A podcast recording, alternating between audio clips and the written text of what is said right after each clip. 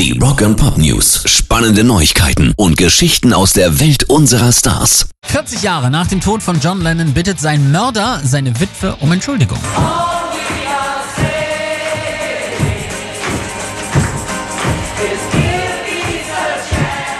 Am 19. August 2020 stand John Lennons Mörder Mark David Chapman einmal mehr mit einem Gnadengesuch vor einem Richter. 40 Jahre nachdem er den Beatle kaltblütig tötete, lehnte ein New Yorker Gericht Chapmans elftes Gnadengesuch wieder ab.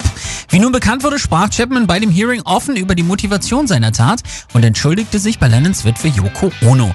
Ich habe ihn ermordet, weil er sehr, sehr, sehr, sehr berühmt war und das ist der einzige Grund und ich war sehr, sehr, sehr, sehr auf der Suche nach Selbstruhm, sehr egoistisch, sagt er.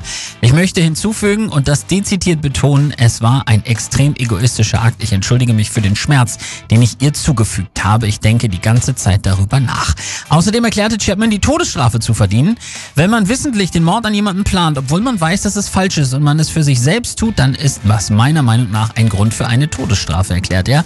Ich verdiene null, nichts. Wenn das Gesetz und Sie sich dafür entscheiden, mich für den Rest meines Lebens hier drin zu lassen, habe ich keinerlei Möglichkeit, mich darüber zu beklagen.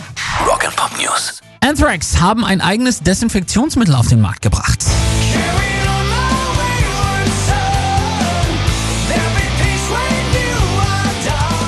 Es hört, wie könnte es anders sein, auf den Namen Stop Spreading the Disease. Passt natürlich zur Zeit und Inspiration dafür lieferte freilich das zweite Studioalbum der Jungs, Spreading the Disease von 1985. Passender könnte es aktuell tatsächlich nicht sein. Pairs Rock'n'Pop News.